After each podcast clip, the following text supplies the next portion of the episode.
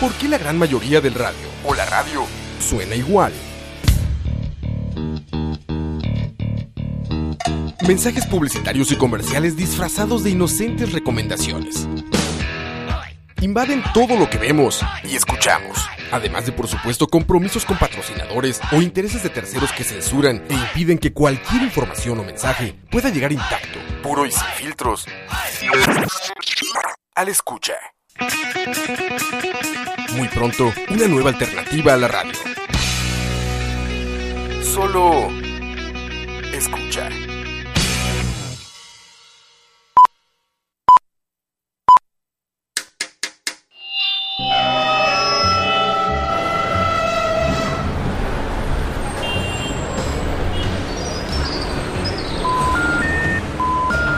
Detrás del audio, un viaje a través de la música, efectos, ambientes sonoros, en fin, todo lo relacionado con la producción sonora en el cine y la televisión.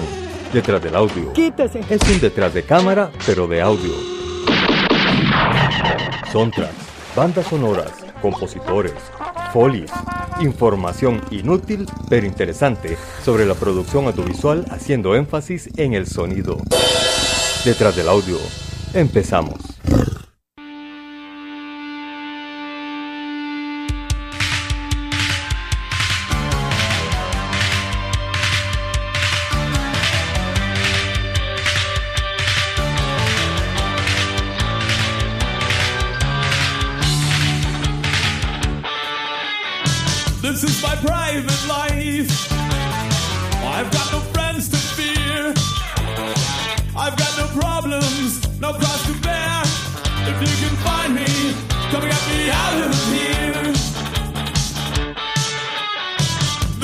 Private place.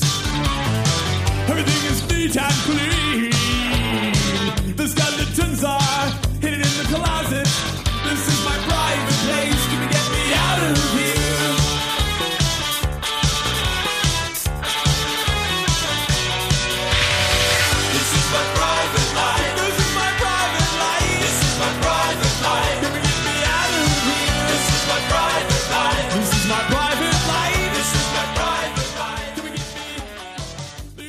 Buenas noches amigos y amigas. Empezamos con un poco de punk, New Wave. new wave. Bueno, yo pensaría que era punk. Eh, allá por los años finales de los 70 le dijeron New Wave. Es el- el- lo que dicen los artículos que publicados en internet. ¿Qué, qué dicen los que saben? Los que saben, exacto. Buenas Bueno. noches. Exactamente eso iba a decir yo. Eh, Ronald Alexander acá detrás del micrófono de detrás del audio, acompañado por Osman Blanco, el matemático de la radio. Y bueno, amigos y amigas, desgraciadamente seguimos con la ausencia de Kimberly. Kimberly, si nos estás escuchando, buenas noches. Espero que la pases bien. Desgraciadamente tiene un problema de salud que le impide continuar con nosotros, pero bueno, Pronto regresará, exactamente. Desde acá, las mejores y las más grandes vibras positivas. como diría Terminator. Hasta la vista. I'll be back. ah, yo pensé que era te mataré. Ah, no. Vine a matarte. No era eso, no. No. Bueno, yo comentaba en, en Facebook que hoy no vamos a hablar de una película, vamos a hablar de muchas. Exactamente. Porque en realidad vamos a hablar de un autor. Un autor increíble. Exactamente. Eh, como ya en- pusimos en Facebook, hoy vamos a hablar de Danny Elfman, quien me parece a mí una persona increíblemente versátil, ¿verdad? Correcto. Porque Estuve, estuve buscando, en- entre todo lo que he escuchado, también quise buscar a, a algún artículo, alguna publicación, alguna entrevista que dijera, sí, la tendencia de Elfman es a los, a los pitos, a los, a los Ajá. vientos, a los teclados, a, a las baladas, a esto, y no, no hay forma posible de Correcto. encasillarlo. Él es versátil, él es eh, politonal, polirrítmico, poli todo. Exacto. Y empezamos con esta banda Oingo Boingo. Oingo Boingo. ¿Qué te diré de esta banda? Bueno, Oingo Boingo es una banda formada en 1979 por Danny Elfman. Como decía, es el American New Wave, como le decían. Y, y sin meternos mucho alrededor de ellos, esa banda todavía en los años 90 seguía, seguía activa. Eh, pero después de, de- de la banda Oingo Boingo, el Elfman se dedicó más a nivel de... Por ahí en 1985 se dedicó más a componer para televisión y cine. Y dejó la banda. Y de- dejó la banda. y qué, qué curioso, porque eh, es, eh, Silverman también tiene, tiene su, su banda, pero Oingo Boingo, que yo nunca lo había escuchado hasta hoy, realmente me, me- me saca del contexto. Porque, como estábamos mencionando, ¿verdad? Que eh, Daniel Elfman es muy versátil, realmente es politonal, él se adapta a los proyectos. Es muy diferente oír Beetlejuice, por ejemplo, a lo que hizo en el. el- yo, yo le digo a la, a la película del, del, del jinete discapacitado, el jinete de- de- decapitado. Eh, son géneros, son, son estilos muy, muy diferentes. Y si luego oís, eh, por ejemplo, la, la de Pee-Wee también es otra cosa. O es lo de Los Simpson es otro género. Él, él realmente sabe adaptarse a diversos géneros y los va explorando y realmente los explota muy bien. Curioso que haya sido nominado en tan pocas ocasiones y haya ganado, haya ganado tan pocos premios. Sí, es, es. Me parece que está al nivel de, de Morricone, al nivel de, de, de Williams, a nivel de Sí, otro montón de, de super compositores, pero no, ha ten- no le han. o sea, el reconocimiento ha sido más popular que, que a nivel de premios. Sí, exacto. Y bueno, y también a nivel de trabajo, porque eh, en, en la gran investigación que nos pegamos en Wikipedia, ahí uno puede ver, es una lista interminable de proyectos en los que él ha estado, tanto en cine y televisión. En televisión creo que lo más reconocido ha sido lo de Los Simpson y Futurama, Ujú. ¿verdad? Y de ahí todo lo demás que se le conoce ya es, es más que todo en el cine. Oiga, me dicen por acá que si le ponen una canción llamada Weird Signs de Oingo Boingo, que usted la va a reconocer. En serio, Así que tenemos, no- nos están retando ¿cómo se llama la canción? Weird Signs o Ciencia Rara. Para responderle a Manuel Duarte que nos está preguntando de qué hablamos hoy, hoy vamos a hablar de el papá Elfman, como dice. Bueno, sí, ya lo, ya lo viste. Papá Danny Elfman. El papá, bueno, es, es como el tío, porque hay muchos papás. Sí. Porque sí, en realidad hay varios, varios músicos que se encargan de hacer música para cine y lo hacen de una forma increíble. Bueno, vamos a poner un poco de esto de Weird Science, a ver qué es. Understand my intention?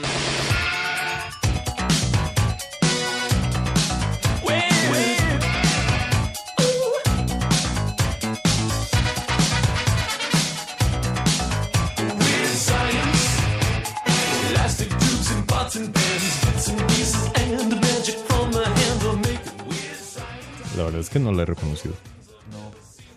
Pero a mí ya no, me dejó de sonar punk y me suena más, al, más pop. al pop wave o electropop, Sí, sí. como le exacto. decían ellos en el New Wave, pues.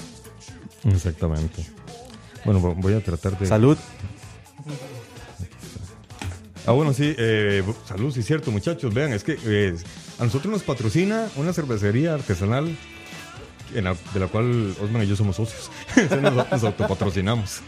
Se llama Media Calle. Y estamos hoy brindando con unas deliciosas barbaques. ¿no? La barbaque es una cerveza oscura, deberían probarla, es deliciosa.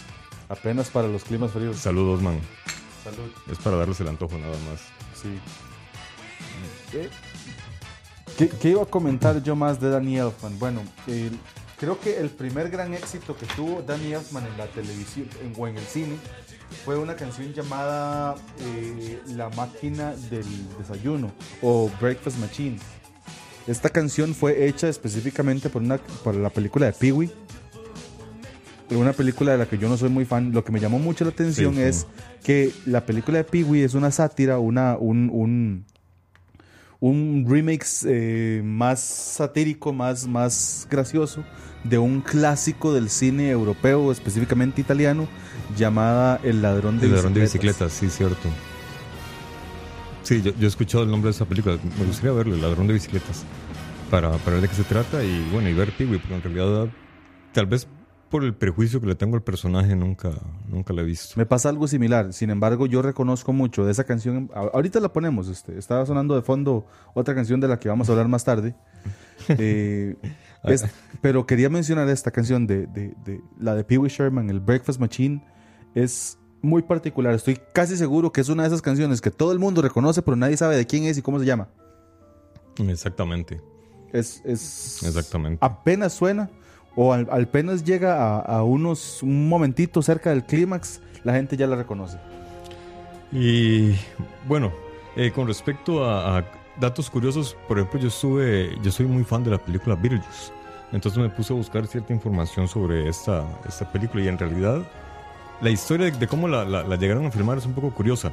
Resulta ser de que después de Pee-wee, que fue un éxito rotundo eh, para, para Tim Burton y creo que era la Warner Brothers, eh, la Warner Brothers decidió darle más presupuesto. Entonces él se puso a buscar en algunos guiones que habían sido desechados y se encontró con, con Beetlejuice.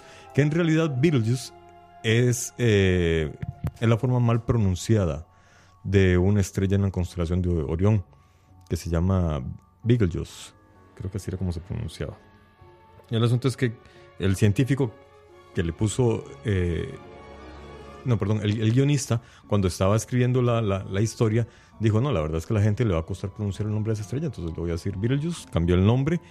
Y cuando Tim Burton se topó con este guion, decidió comenzar a producirlo, se puso en contacto con el guionista, comenzaron a trabajar, pero eh, llegaron a tener problemas de creatividad. Al- parecer la película al inicio era muy oscura, muy, muy oscura. Y Tim Burton le quería dar un carácter un poco más cómico, y lo cual lo logró. Pero eso sí, se peleó con el guionista y lo despidió.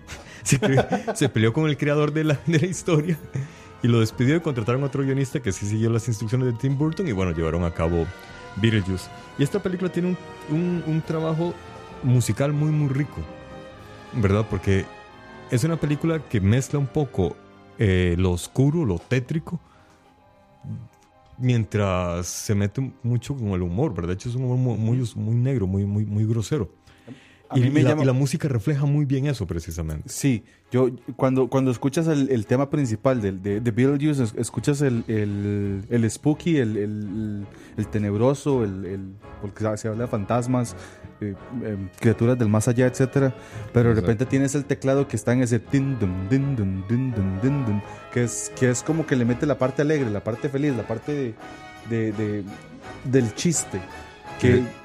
y, y es una gran película, es, es- es una obra de arte, una de tantas obras de arte de Tim Burton. Y eh, cuando digo chiste me refiero a lo gracioso que termina siendo para el público, no, Exactamente. no a la producción como tal. Exactamente. Y bueno, parte de esa gracia se la dio precisamente Michael Keaton, quien es el personaje principal, que realmente para mí es un actor genial. Sí, lo A- Ahí estuve leyendo sobre cómo, cómo consiguió el papel. Y allá, allá lo trabajan de forma, por lo menos con los, imagino que con los grandes actores lo trabajan diferente. El, el- al actor primeramente se le lleva una reunión, se conversa con él, le explican más o menos por dónde va el personaje y a partir de eso el actor crea, monta un personaje y luego lo presenta en el casting. Aquí tenemos de fondo precisamente el tema principal de, de, de Beetlejuice. Resulta ser de que Michael Keaton llegó con una propuesta de personaje que representaba a un hombre adulto en una época en la que la mujer era la que, la que criaba bebés, pero que este hombre adulto, adulto en esta época se quedaba en casa con el bebé y que no tenía ni la menor idea cómo resolver problemas de casa. Y con ese personaje llegó a hacer el casting y le gustó tanto a, a Tim Burton que se lo ganó de una vez y dijo, este es el que va. Aunque al inicio él quería otra persona, ¿verdad? Quería otros actores, pero el productor le recomendó a Michael Keaton y realmente fue una, una gran elección. Eh, vi- viene un, una- un- un dato curioso. Resulta ser de que durante el casting, que todo fue mucha improvisación, el- alguien del equipo de producción le, le preguntó a, a Michael Keaton, pero al, al personaje, ¿verdad? El que estaba interpretando, que, que si a la hora de, de- de preparar la comida pues, se, sabía si, si había conexión 220. Y él dijo, 220, 221, 23, lo que sea, cualquiera funciona. y esa espontaneidad le dio tanta risa a todo el mundo que entonces decidieron contratarlo. Eh, Michael Keaton tardó 15 días en grabar todas sus, sus escenas. Qué curioso. La película se llama Beetlejuice, el personaje es Beetlejuice, todo gira en torno a Beetlejuice, pero es el personaje que menos sale en la película. Él solamente sale durante 17 minutos. La película dura 92. Pero todo fue, ahí estuve leyendo todo fue pura improvisación.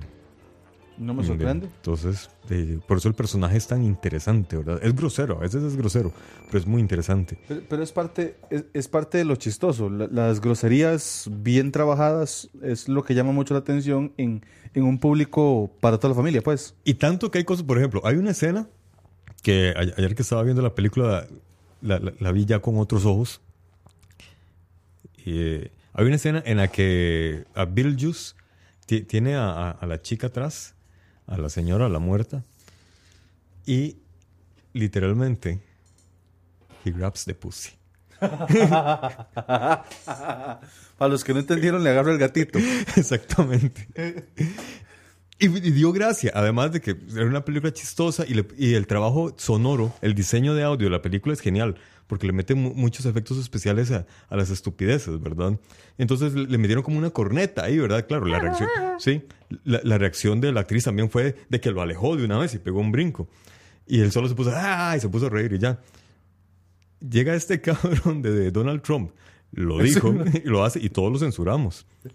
Pero sale una película comedia y, y todos nos morimos de risa. Pero sí, obviamente tenemos que tomar en cuenta que, era, que son contextos distintos. que era un contexto muy diferente. En el contexto de la película se prestó para que fuera no más que ya que un chiste. Bueno, no sé si, se- si, si así lo interpretó la actriz, pero en, en la forma en que el innombrable lo mencionó o lo contó, Sí. lo contaba como un gran logro, como, como así las agarra a todas y todas deberían ser así. Sí, pero no nos metamos en Sí, política, sí. por favor. Exactamente. Y bueno, de fondo acá quiero que escuchen esta rola riquísima. Shake, shake, shake, Sinora, shake your body line. Shake, shake, shake, Sinora, shake it all the time. Work, work, work, Sinora, work your body line. Work, work, work, Sinora, work it all the time. My girl's name is Sonora. I tell you, friends, I adore her. And when she dances, oh brother, Yo tenía unas amistades canadienses que hacían mucho, mu- mucha mofa, mucho chiste alrededor de esta canción. Ajá. Porque dice señora o señora o Ajá. como sea, pero porque no, trata de decir señora. Claro. Y, y hacían muchos chistes alrededor de, de- de lo mal pronunciado que estaba el señora. Ajá. Y, y ellos también lo pronunciaban igual que mal. Claro, Entonces era, claro, era claro. todo un contexto muy chistoso. Es que, eh, bueno, esa es otra, otra de las cosas que me sorprendieron de, de Danny. De, de- de mi compa, Danny. del del compilla este. eh, de Elfie. Eh, él, él- él fue quien presentó la propuesta de esta canción y, y la, y la otra, la de Deo. La de Deo, I come with me, go, and me wanna go home. Ajá, ajá. Él presentó la propuesta para estas canciones porque a él se le hacía que realmente dentro del- de, de lo loca que es esta, porque esta es muy, muy, muy, muy, muy extraña, Como casi todas las de Tim Burton. como casi todas las de Tim Burton. Eh, y y él, él pensó que realmente esta música tropical, este par de calipsos calzaban. Eh, Estos, son, estos calipsos fueron popularizados por un jamaiquino en los años 50, de apellido Wow. Buenafuente. Harry, eh, Harold Buen- Buenafuente. Él era, nació en Nueva York, Harry Buen- Buenafuente, pero era de origen jamaiquino. En su adolescencia sus padres fueron a Jamaica de vuelta y él ahí fue donde conoció el, el calipso. Volvieron a Estados Unidos ya cuando él estaba saliendo de la adolescencia. Él intentó llevar una vida normal. Quiso ser una persona normal. Pero la música le daba vueltas por la cabeza. Entonces, eh, ahí decidió renunciar a su trabajo y se dedicó a la música. Y lo que hizo fue que nos, él popularizó en los Estados Unidos los- el género calipso. Eh, sí, bastante. Y entonces eh, Danny Elfman decide introducirlas en esta, en esta película para romper un poco Paradigmas exactamente. constantes. Exactamente. Sí. Y de hecho, y gracias a este experimento que salió también, fue que Matt Groening, tiempo después, le dijo a Danny Elfman que lo quería componiendo su- la música para Los Simpsons. No me sorprende. Ujú. Yo, yo quería comentar un detalle de, de- de lo que pude investigar. Resulta que allá en el 2007, para la producción de la película de Spider-Man 3, de las primeras, donde, era, donde salía este más de Tobey Maguire, eh, el Danny Elfman eh, llegó un momento en que abandonó la producción, no regresó. Él lo que decía es que no se llevaba bien con, no se llevaba bien con, con- con la producción, con los directores, Lo cual tiene mucho sentido, porque en, en una entrevista él decía, cuando, cuando le hicieron una pregunta de, de cómo está la inspiración, etcétera, no recuerdo bien la pregunta, pero sí recuerdo que él mencionó algo, algo eh, que me llamó mucho la atención. Ajá. Decía, depende mucho de los directores. Trabajar muy de cerca con los directores es la tarea más importante de un compositor de películas. Claro. Interpretar lo que se percibe como color, como emoción, como humor, a veces es muy abstracto. Un director te dice eh, algo y quiere, y entonces tienes inmediatamente que correr a tu música y responder con, eh, yo me imagino que esto es lo que el, lo que el director piensa. Exactamente. Y tiene mucho sentido con que en el 2007 él haya, haya abandonado la producción de Spider-Man 3. Sí. Sí, sí, sí. No estoy hablando mal de la producción ni nada, pero tiene mucho sentido porque algo tuvo que haber sucedido en la producción que él definitivamente dijera, no, ya no puedo más. Es correcto. Es que, eh, bueno, ta- también desgraciadamente esa saga de Spider-Man fue como que en, en declive, ¿verdad? Bueno, es que yo tampoco soy muy fan de las películas de superhéroes. Yo es que el, el del Hombre Araña sí, como me, me crié viendo sus fábulas y, De y la serie. Spider-Man, sí, pero no de las películas. Sí, eso sí, pero eh, quería ver las películas. Buen punto. Ve- Quiero ponerles acá, ahora que estaba hablando de, de Harry Belafonte y la canción esta de Deyo, que, bueno, es- de hecho Deyo no es original de él. Deyo es una canción típica jamaiquina, que de hecho, antes que él ya la habían grabado un par de bandas anteriormente, una en Jamaica, otra en Estados Unidos, pero con muy poco éxito, hasta que llegó Harry Belafonte y, y le puso ese ritmo tropical que le hizo famosa. Quiero que digamos dos cosas. eh, Tal vez no tenga nada que ver con, con, con Danny Elfman, pero me pareció curioso cómo de una misma canción se sacan tonaladas, tonadas diferentes. Wow. Ven. Esta es la original, esta es de, de I.O., la canción jamaiquina de esclavos que trabajaban en bananeras. Esta canción muchos la conocemos en diferentes películas, ¿verdad?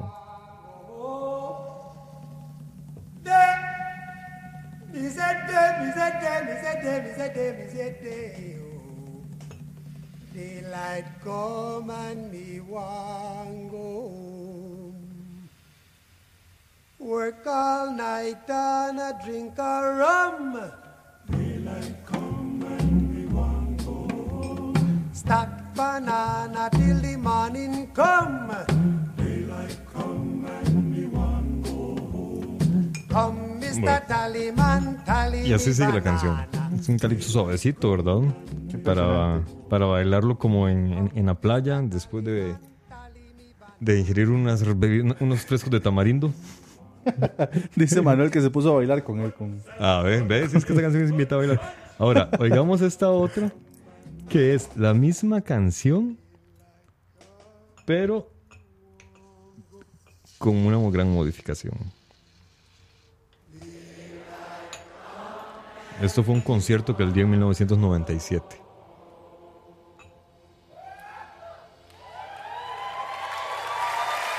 La puse un poco adelante porque el es un poco aburrido. Oigan, ese sabor. Stack banana till the morning come. Oh, come, Mr. Banana. Simona la mona, dice mamá. ¿Qué, qué significa. Simona la mona? Como decir sí. Sí, sí.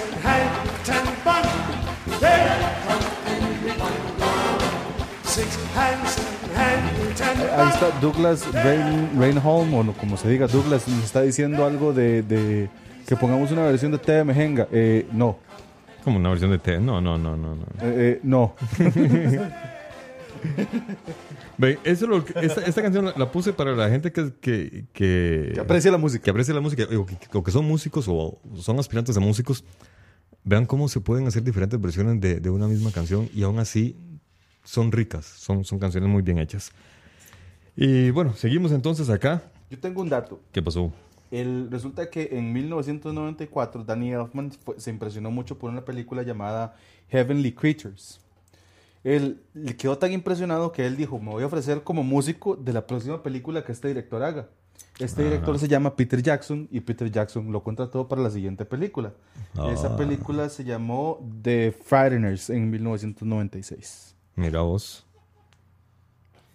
Y bueno, como les estábamos comentando ah, hace un rato, Danny Elfman, a pesar de su extenso currículum, no tiene tantos premios como y tantas nominaciones.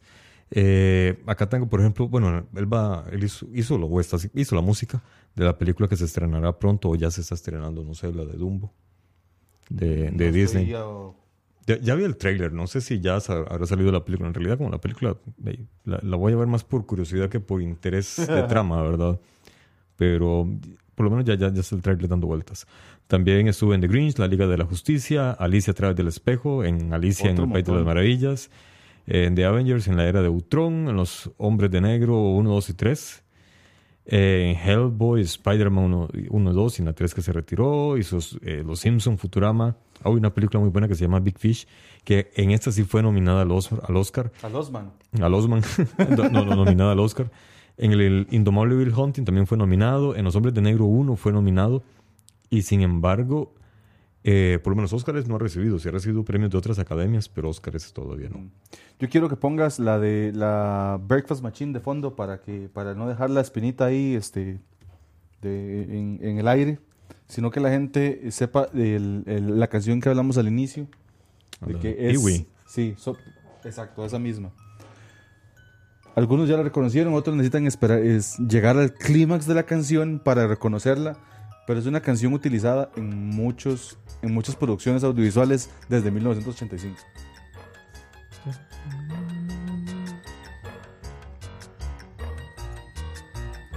Es muy caricaturesca. Sí.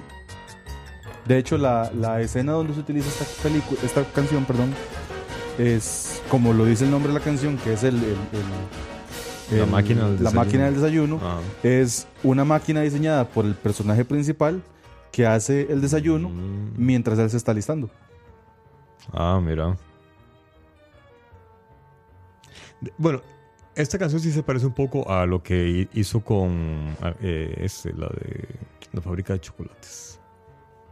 Sí, Con- hay un dato muy particular con la Mm. fábrica de chocolates y es que eh, hay cinco o seis canciones que le Willy llevaban Wonka. voces con- en, en esa película de Willy Wonka. Ah, sí, sí, sí. sí. Y todas las voces fueron grabadas por, por, él mismo. Sí, y él cierto. utilizaba diferentes tonalidades de su propia voz eh, para obtener diferentes, diferentes coros vocales y diferentes experiencias. Sí, sí. Creo que era la, la de los enanos, la, la- voz que, que, que Los, hacía. los, ¿Cómo se llaman estos? Los... Eh, Ah, tonka, yo no tonka, recuerdo. tonka, ¿no? Los, ¿Cómo era? los, los, Los, umpalumpas. Los Umpalumpas, ajá. Exactamente. Y bueno, otra película que yo le anduve dando vueltas también porque esa, esa película a mí, cuando yo la vi, me fascinó. Visualmente y su música. De hecho, es, de, las, de los soundtracks que he invertido el tiempo y el dinero para irlo a buscar. Que es la de Sleepy Hollow. De la- como yo les digo, la, la historia del jinete discapacitado. Eh, eh, tuve la oportunidad de, por dicha, ir a ver al, ir a ver al cine. Y obviamente ahí la experiencia sonora y visual es, es- es muy, muy, muy buena. Y yo salí como loco con la música y al día siguiente ya estaba en, la, en la tienda de discos buscándola. Eh, antes de que existiera el internet, todos éramos así, yo creo. sí, sí, sí, sí, sí, sí. Antes de Napster. Antes de Napster. Qué cabrón este... El, Lars. el batero, Las. que, la, que cabrón, Lars. Mm. Sí, pero bueno, un tema para importa. otro día. Pero no importa. Ya el tiempo pasó y salado. Sí, sí, sí. Su, su buen criterio musical o, su, o su, su arte musical no se lo quita nadie. Exactamente. Bueno, resulta ser de que esta película, la de El jinete sin cabeza, la leyenda del jinete sin cabeza, tiene un detalle eh, sonoro que, que yo no me lo había sospechado. Resulta ser de que casi todo se grabó eh, con sonido ambiente. Ven, se grabó en directo. Y entonces los sonidos que escuchamos durante la película de insectos y de grillos y todo lo que se Son escucha reales. son reales, son sonidos reales. De- No fueron un trabajo en postproducción, sino que son grabados ahí mismo. Y da la casualidad que el lugar donde construyeron la- la- el pueblo, eh, hay, hay árboles que eran falsos. Hubo insectos que los agarraron de hogar. Y entonces hubo un, de hecho, creo que hay, la iglesia, creo, es la única que se conserva. Porque de ahí se volvió nido de aves y un montón de cosas más. Wow. Entonces ya, ya no la quisieron botar. Y ahí quedó. Y qué interesante. Sí, sí, sí. Y bueno, es eh, la del jinete sin cabeza también es una película musicalizada completamente por, por Daniel Elfman. Él diseñó todo el, todo el, el Mm. audio. Y en, aquí sí se, se, se salió completamente de, de- de los géneros que se le conocían porque utilizó muchas voces, muchos coros, pero eh, casi diciendo monosílabos nada más o, letras. Eran coros de fondo nada más porque servían como instrumentos. Y logró una ambientación increíblemente oscura.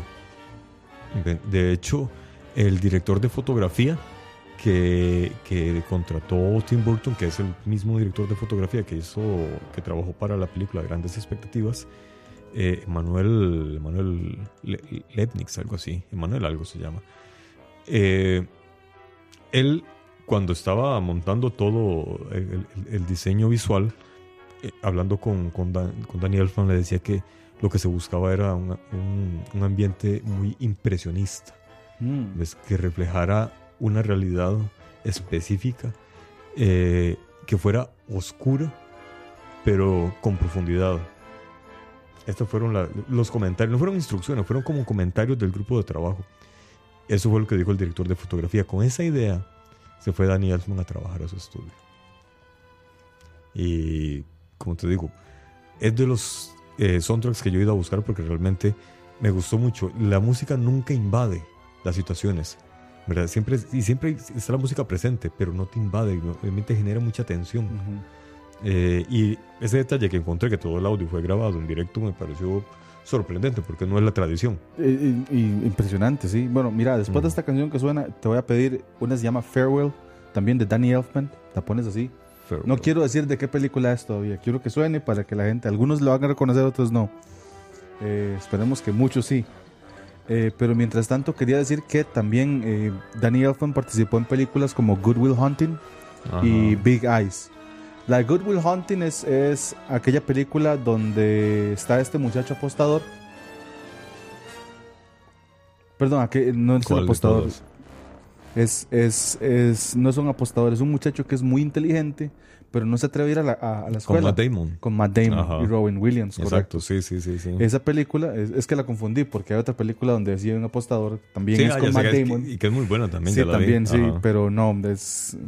Y Good Will Hunting también es hecha por Danny Elfman a nivel, de- a nivel musical. Y Big Eyes es una película, eh, eh, una especie de, de- de- historia documental sobre una, ah, una artista que pintaba al óleo y hacía muñecos o caricaturas o, o etcétera. Pero la particularidad era que tenían unos ojos grandotes Ah. que en los años 40, 50, no recuerdo exactamente eh, qué década, eh, esta muchacha eh, tuvo controversia porque como ella no tenía renombre y se casó con otro artista que sí tenía supuestamente tenía renombre, Ujú. lo que hacía era que ella hacía los cuadros a escondidas y él los firmaba. Ah. Fue un caso que llegó a la corte inclusive. Híjole. Y fue en, en esa década. el- el- es, fue una, es una película bastante interesante, bastante buena con, con Amy Adams, muchacha muy guapa, por cierto. Sí, sí. Y basada en la, en la vida real. basada en la vida real, correcto. Sí, lo voy a buscar, pero alisten un- una lista de películas por ir viendo, muchachos. Realmente nos quedamos sorprendidos de- de- del montón de películas que, Del montón que- de que uno datos. no- sí, de datos que uno no conoce, ¿verdad? Eh, Un montón de películas otro, que ha hecho. otro dato curioso es que la frase en esa película, en, en El jinete sin cabeza, hay una frase que se volvió icónica y que fue improvisada, que es Watch your head. Fue improvisada y bueno, pasó a la posteridad. Qué irónico que, una, que, que algo tan simple y, y- y hasta lógico sea, sea improvisado. Sí, sí, y sí. no- sí. sí. y quise decir irónico. Bueno, hace rato puse esta, la de... Pues ya casi no suena, la de Farewell. Sí.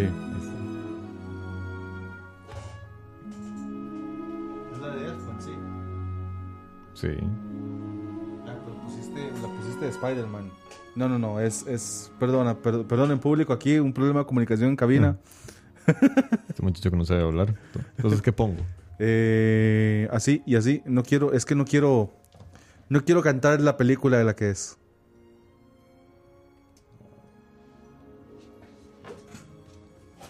Porque, porque, porque, es que, es que, de hecho no la he mencionado, pero mientras hacen eso, quiero mencionar que esta canción de el tema de Batman de 1989, el tararataram, es, es original de, de Elfman, y desde entonces, el tararararam sigue a Batman en toda la vida. en todas las producciones. Exactamente, se volvió en el leitmotiv de, de, de Batman. Ok, ok, aquí está ya. Ahora sí. Ah, pues sí, ahora sí, ahora sí me suena. A ver, vos. Pero esperemos que llegue el clímax. Este, dejémosla, dejémosla ahí que suene. En algún momento alguien la va a reconocer.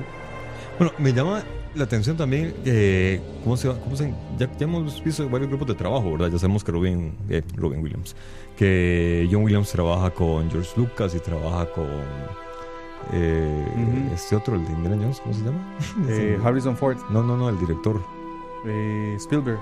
Con Spielberg ya sabemos que eh, En- Ennio Morricone trabajó mucho con, con su amigo también allá en, en- en Italia. Y Danny Elfman se mantiene trabajando con Tim Burton casi que constantemente, Ujú.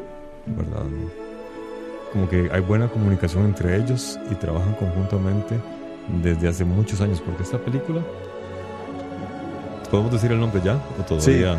Quien no la haya reconocido por, es- por este ya, que este es el estribillo de la canción, esta canción hace referencia a la parte más emocional Ajá. entre Johnny Manos de Tijeras y la muchacha con la que vivía, donde él, él estaba enamorado de ella. Ella también. Winona, mi amor, Ryder. Winona Ryder. ella también lo quería, pero era un amor imposible. Y estas canciones de Elfman son, son bastante emocionales. Justo estaba viendo esta película el fin de semana, preparándome para, para Ah, esto. en serio. Y las canciones, es, es- es- es impresionante. Es impresionante lo emotivo y, Y lo el- el- triste. lo triste y el poder que tiene Elfman de, de transportar con música o potenciar con música las emociones que ya suceden en, en- en la acción como tal del- de la película. Exactamente. Y bueno, y ahora, escuchando en, en detalle esta canción, sí se parece un poco a la musicalización de- que hizo con Sleepy Hollow también. De hecho son ambientaciones similares. Porque al fin y al cabo, el, oscuras, eh, ti- tiene su esencia y, y- es Sí, algo sí, que... sí, sí, sí. Pero no, porque por ejemplo, vimos Los Simpsons es diferente, vimos Pee-wee es diferente. Pero por su versatilidad. Sí, sí, exacto. Pero igual tendrá unas piezas que se parecen con otras y hacen que sea Sí, sí, reconocible. Y de, hecho hay una, hay una pieza en el soundtrack de, de Beetlejuice que se parece a, a las fábulas de Hanna Barbera, a la música de, de, de, la- de Hanna Barbera. Se las voy a buscar para que la escuchen. Dice Duarte que en México se compraban cassettes piratas porque no habían discos originales de metal. O si, si lo sabía, eran estúpida y ridículamente caros. Ah, sí. Pero esa es una realidad eh, de toda Latinoamérica, yo creo. Sí, sí, acá no, no- no era tan diferente. Porque eh, todo ese material había que importarlo, no se producía aquí y eso, Ya. eso hacía que fuera Ya eso ya- estúpidamente caro. Eso ya no lo hacemos, ¿verdad? Ahora ya compramos todo original. Eh, no, ahora existe el internet. No, no, no, no, es original. Sí, sí, sí, el copyright se respeta. Exactamente. Aquí no andamos con esas vainas, muchachos. Ah, increíble. Bueno, eh, ahora vamos a escuchar esta canción que yo les digo, la de Beetlejuice, que es como ir- una fábula de Hanna Barbera. Es cortita, igual no la vamos a dejar toda, pero no, no, por lo menos una parte.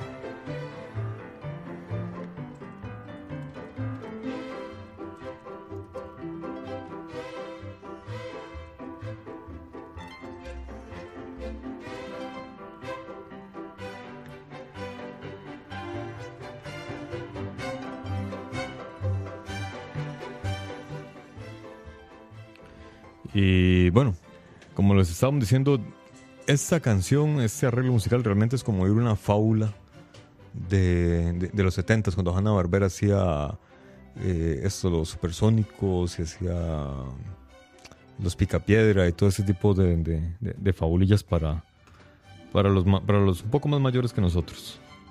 Bueno, por lo menos un poco más mayores que yo. Bueno, yo hago una pausa en el tema para darles el dato curioso musical, matemático de la noche. Eh, voy a hablarles de Bobby McFerrin. Bobby McFerrin es el que eh, establecía que la escala pentatónica es universal. Ajá.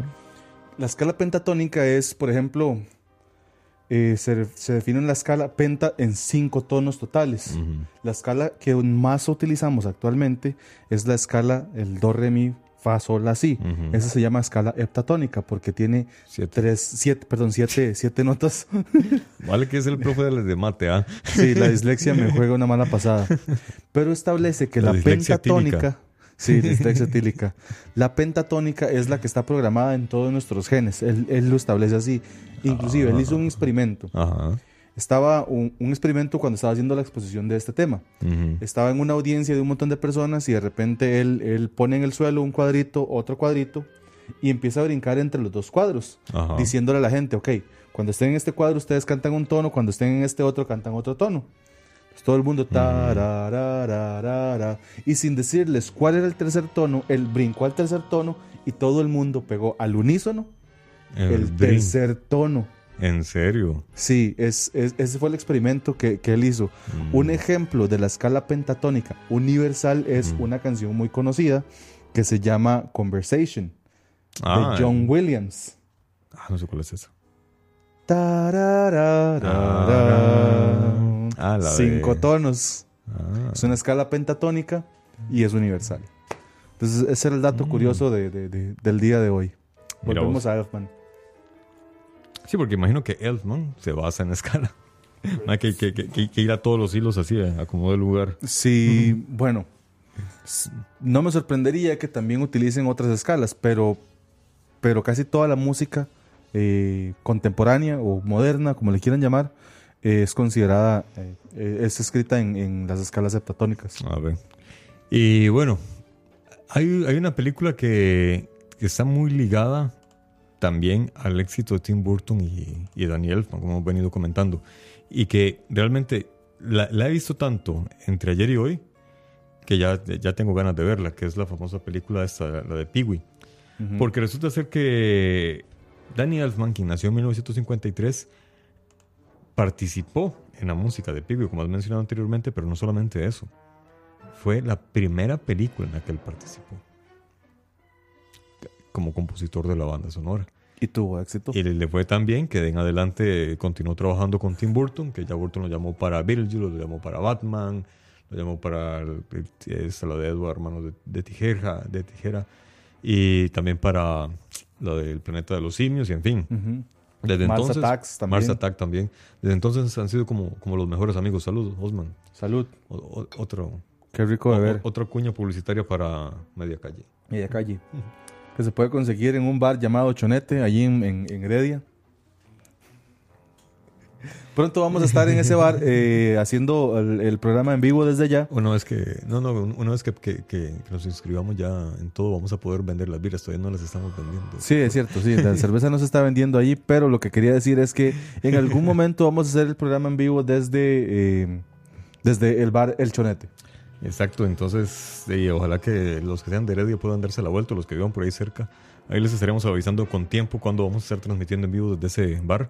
Y una vez que se pueda vender la cerveza a media calle en ese bar, les vamos a avisar con bombos y platillos, por supuesto. Exactamente. Y bueno, después de la cuña publicitaria volvemos de nuevo con la historia de hoy, que es, es precisamente Don Danny Elfman.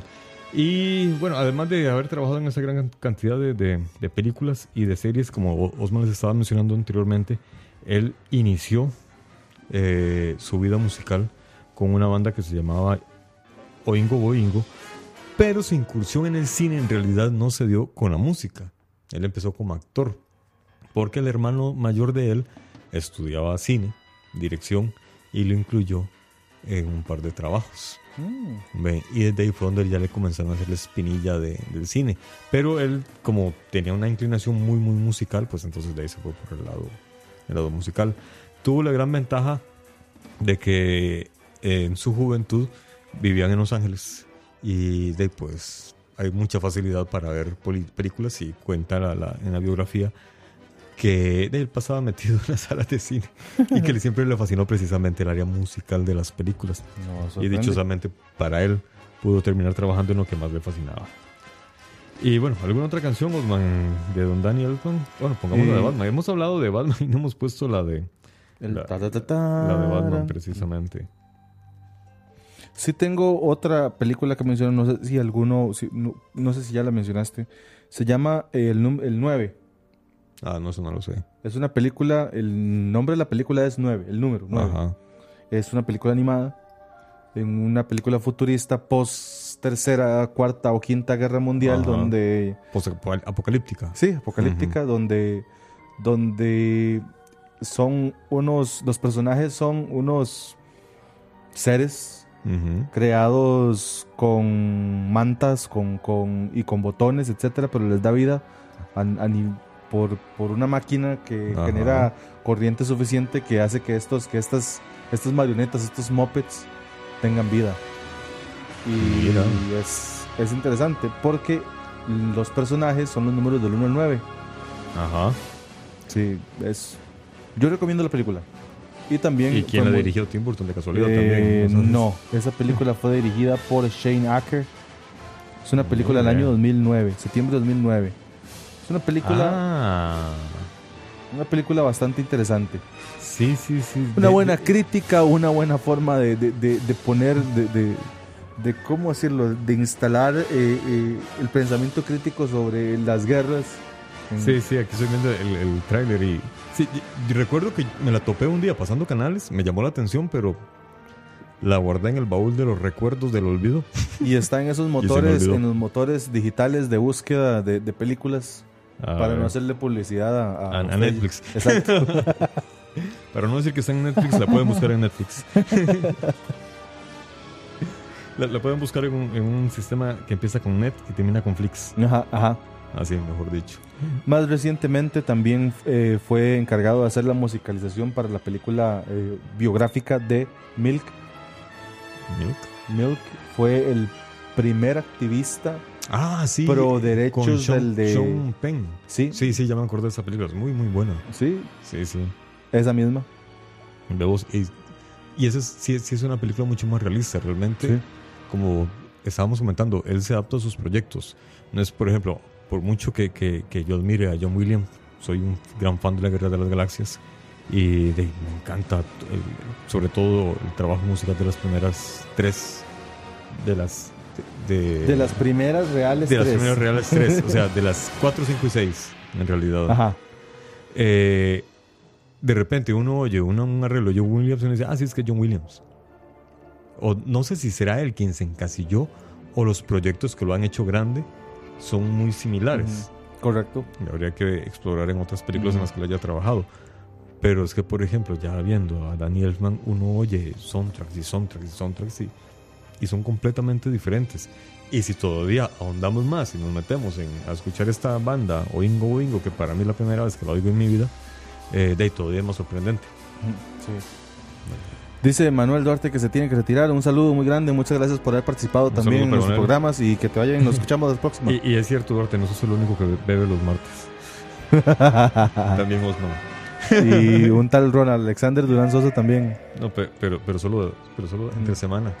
Volviendo a Elfman, bueno, es una película que yo no vi, pero me llamó mucho la atención que está en la lista de las producciones de las, en las que él trabajó. Es 50 Sombras de Grey. Ah, sí, sí, sí, sí. No sé Híjole. qué música se puso ahí. No, No, voy a ver esa película. Pero me pareció interesante mencionar, me- porque, porque decíamos lo versátil que él es. Sí, sí, sí. sí. Ha, ha sido parte de con producciones. alguna sin- culiolada tenía que salir. alguna pendejada. Ha sido parte de producciones impresionantemente deliciosas y también de 50 Sombras de Grey. Ahí sí.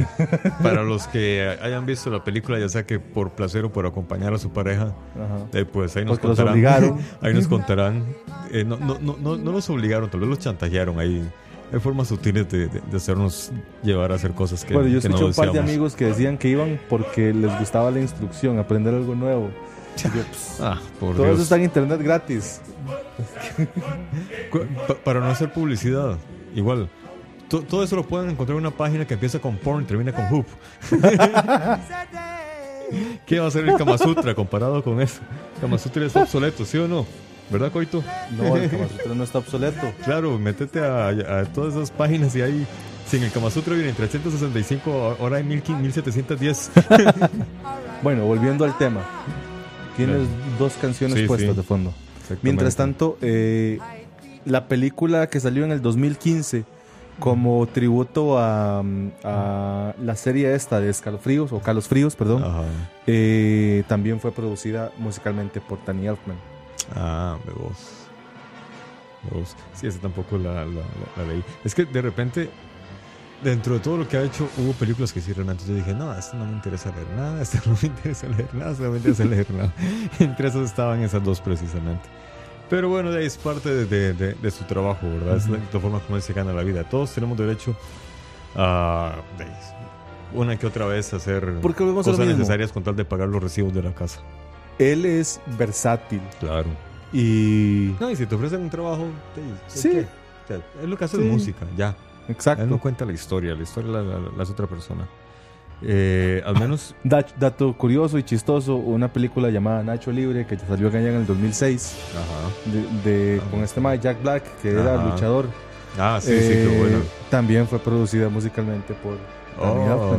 Esa la he visto por partes. Ese es, eh, creo que él es como un monje, ¿verdad?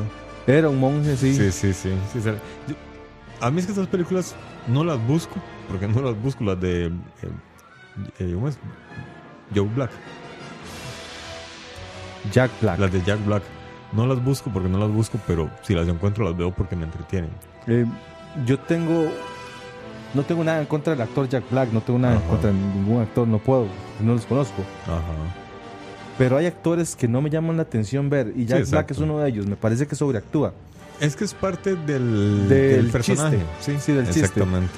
Y es una película que me llamó la atención mencionar, que, que donde Danny Elfman trabajó, pero no porque yo opine que sea la mejor película. No, no, no, no, claro que no. No, y, y como estábamos mencionando, realmente no son películas que uno busque y uno diga, uy, qué buena, la voy a ver, no. Pero de ahí, si me las topo ahí de casualidad. Eh, bueno, antes era más fácil con el zapping del cable, ahora que existen estos sistemas. Los motores de búsqueda. Los motores de búsqueda, ya, ya uno, ya, ya no. Ya, ya deja- hemos dejado de practicar de practicar la, la- la rica práctica de- del zapping. Del zapping. De... Que Para, para los que no saben lo- qué es lo zapping, extraño. eso significa pasar canales a ver qué encontramos. Exactamente. Y así uno encuentra joyas. Eh, Y también encuentra basura. Así fue como me di cuenta que existía Mars Attacks. Ah, ve. No, ese, yo- ese yo sí la- me recuerdo buscado para verla. Y bueno, con Joe Black me pasa eso, si de repente me las encuentro, las veo, me entretienen bastante. Pero ti- tienen esta otra, la de, de Peak of Destiny, con... Sí, es, es con- Jack, Jack Black también. Esa es entretenida, tiene unas, unas tramas bastante surrealistas. Y al final aparece Dave Grohl, que es un, músico a quien yo...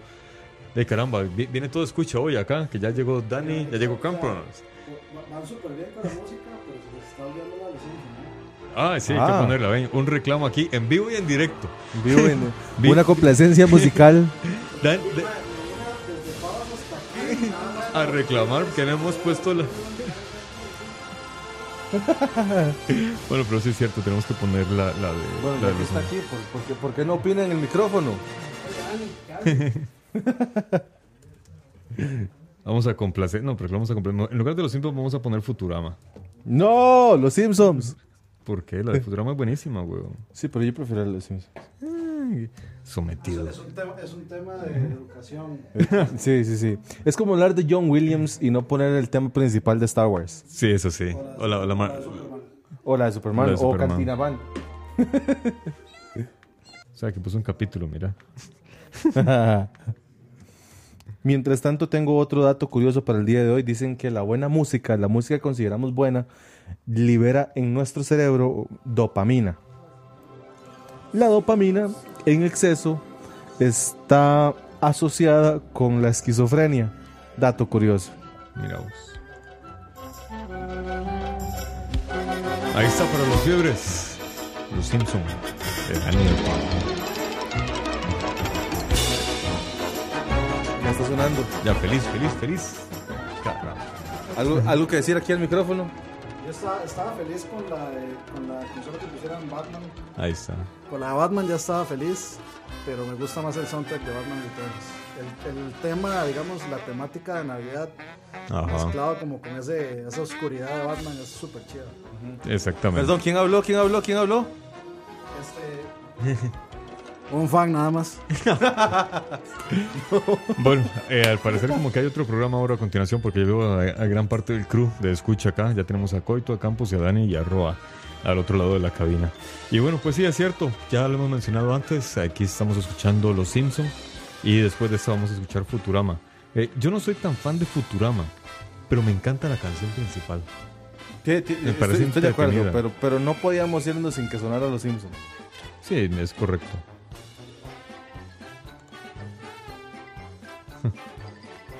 ¿Qué- qué otro? Pu- Puse la canción completa de Los Simpsons. ¿Sí? Y es toda circense. Sí, claro. Es, es, es circense, pero también suena tan sinfonía. Sí.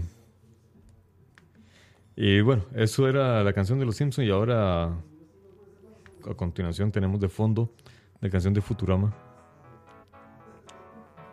Que me encanta el, el sonido que tiene de... Las campanas. Sí, sí, sí. Bueno, igual están poniendo la canción. Bueno, esta sí es más larga. Es como una na- Como una Navidad rara. Sí. Que, bueno, también en, en esta película, la, la de El Muerto, Jack, El Mundo Según Jack, la Ajá. Navidad de, de- de Jack, eh, esa sí va un poco por el género de Futurama. Porque la Navidad está muy asociada al sonido de campo, las campanas más bien, están asociadas a- tanto a Semana Santa como a Navidad. Eh, bueno, en la cultura gringa creo que es más- pega más fuerte la Navidad que la Semana Santa. En cambio, acá en América Latina creo que es como parejo, ¿verdad? Pero entonces sí, las campanas están muy asociadas a la, a la Navidad. Y la, esta película que es de un muerto en Navidad, entonces también tiene un sonido de, de campanas eh, un poco gótico. Sí, sí, sí. Y un poco también, para mí Futurama también es, es- es un poco extraño en en- porque tiene esa ambigüedad. Son esas campanas que reflejan alegría, felicidad, pero son unas campanas raras. No son campanas de alegría, ¿verdad? Aquí hay otra serie que me llamó, me llama la atención mencionar. eh, Cuentos desde la cripta. También, Ah, que también hizo también. música. Elfman. Que de hecho, eh, imagino que desde ahí fue donde Tim Burton supo de, de Danny Elfman. Porque Tim Burton dirigió para Cuentos de la Cripta un guion que precisamente había escrito el carajo que tuvo la idea de Beetlejuice. el, este es de apellido Walker, creo, el, el- el escritor, había hecho un guion para. Ah, no, no, no, no fue para. Se había hecho para Cuentos de la Cripta, pero fue un guion que él escribió para. Había una serie que se llamaba Hitchcock, eh, Hitchcock Presenta, que era también de, de misterio. Y Tim Burton había dirigido un capítulo que había escrito este Walker. Entonces, imagino que cuando el Tim Burton se topó el guion, dijo: Ah, mira, Walker, el mismo que yo dirigí antes, papá, se puso a leerlo, le gustó la historia y después le pateó el trasero. Como se debe hacer. Básicamente. De, de repente no, no, no, no tenían el mismo criterio para la historia. Entre los premios que ganó Elfman está un Emmy. Y usted quiere saber por qué producción ganó un Emmy. Sí, claro. ¿Usted se acuerda por allá del 2004 cuando salió una serie llamada Esposas Desesperadas? Sí. O sea, me, me choca tanto escuchar que, que de- dentro del el montón de música con tanta calidad que ha hecho Elfman, de repente recibe un premio por música para una serie Que. que tengo tantas palabras que no puedo utilizar aquí. Sí. Ah, Tengo un montón de palabras que decir sobre esa eh, ta ta da Serie. Ajá. Pues sí, pero bueno, como estábamos mencionando anteriormente, si de repente te ofrecen la plata para, para un trabajito, de- tienes que pagar facturas, tienes que comprar comida. Lo cual habla muy bien del profesionalismo y la Claro. versatilidad del compositor. Claro, claro. Y seguramente que de ahí vino el currículum para luego participar en las 50 sombras. Qué bueno, qué bueno. Eh, al fin y al cabo, la crítica no es, no, no es a Elfman, sino a por qué recibe un premio por una serie que tal vez no es la mejor de calidad, pero no recibe premios por las otras piezas increíbles que ha hecho para otras obras de arte, no solo musicales, sino, sino de cine. Exactamente. Y bueno, muchachos, ya son las 8 de la noche, nos tenemos que ir despidiendo. Ah, ¿Cuál era el bu? Era. este. No, es el bu, hay uno que es bu. Este. Ah, era ese. Ah, perdón. Eh, pero los vamos a dejar con algo de, de esas vueltas que da la vida. Buscando música sobre, e información sobre Danny Elfman, me topé una canción, un concierto que me gustó mucho. Para, imagino que muchos eh, conocieron o, o de repente vieron el video o escucharon la canción. En Italia, hace unos años, hubo un director que decidió convocar masivamente a varios músicos para interpretar una canción de los Foo Fighters, eh, Learning to Fly. Y resulta ser que llegaron como mil músicos, entre bateros, bajistas, guitarristas y cantantes. Llegaron, hicieron la grabación y bueno, todo bien. Eh, lograron hacer que los Foo Fighters fueran a tocar ahí a, a- a ese lugar en Italia. Qué pichudo. Al parecer, ese, e- e- ese, ese experimento, ese chiste, ese- no, no, no, no sé, ese- e- esa creatividad, esa iniciativa, tuvo tal repercusión que estos mil músicos posteriormente hicieron un concierto. Y me topé el concierto, bueno, una canción del concierto. Eh, como cierre no tiene nada que ver con Daniel, no tiene que ver nada con el cine, pero realmente me parece una muy buena interpretación de parte de mil músicos. Muy bien. Esta es una canción de. Pero Nirvana. antes me despido yo. Primero, muchas gracias por escucharnos, eh, ya sea en vivo o a través de, de- de las descargas en, en la página de Charlavaria. Muchas gracias. Eh, segundo, muchas gracias a Fabiola, Fernanda eh, y demás que están por allá escuchándonos. Y a muchas todo gracias. harem. A todo tu- No, son mis hermanas. Ah. Tesa. A Fabiola Fernández, a María, a Lucrecia, y a, y a todas las personas. A Arashida. Y tercero, eh, Osman, Osman Blanco, el matemático de la radio, dice muchas gracias por escucharnos de nuevo. Bueno, gente, buenas noches. Ronald Alexander se despide y lo dejo acá con entonces esta interpretación eh, de Nirvana, la canción Smells Like Teen Spirit, de la banda de los mil músicos.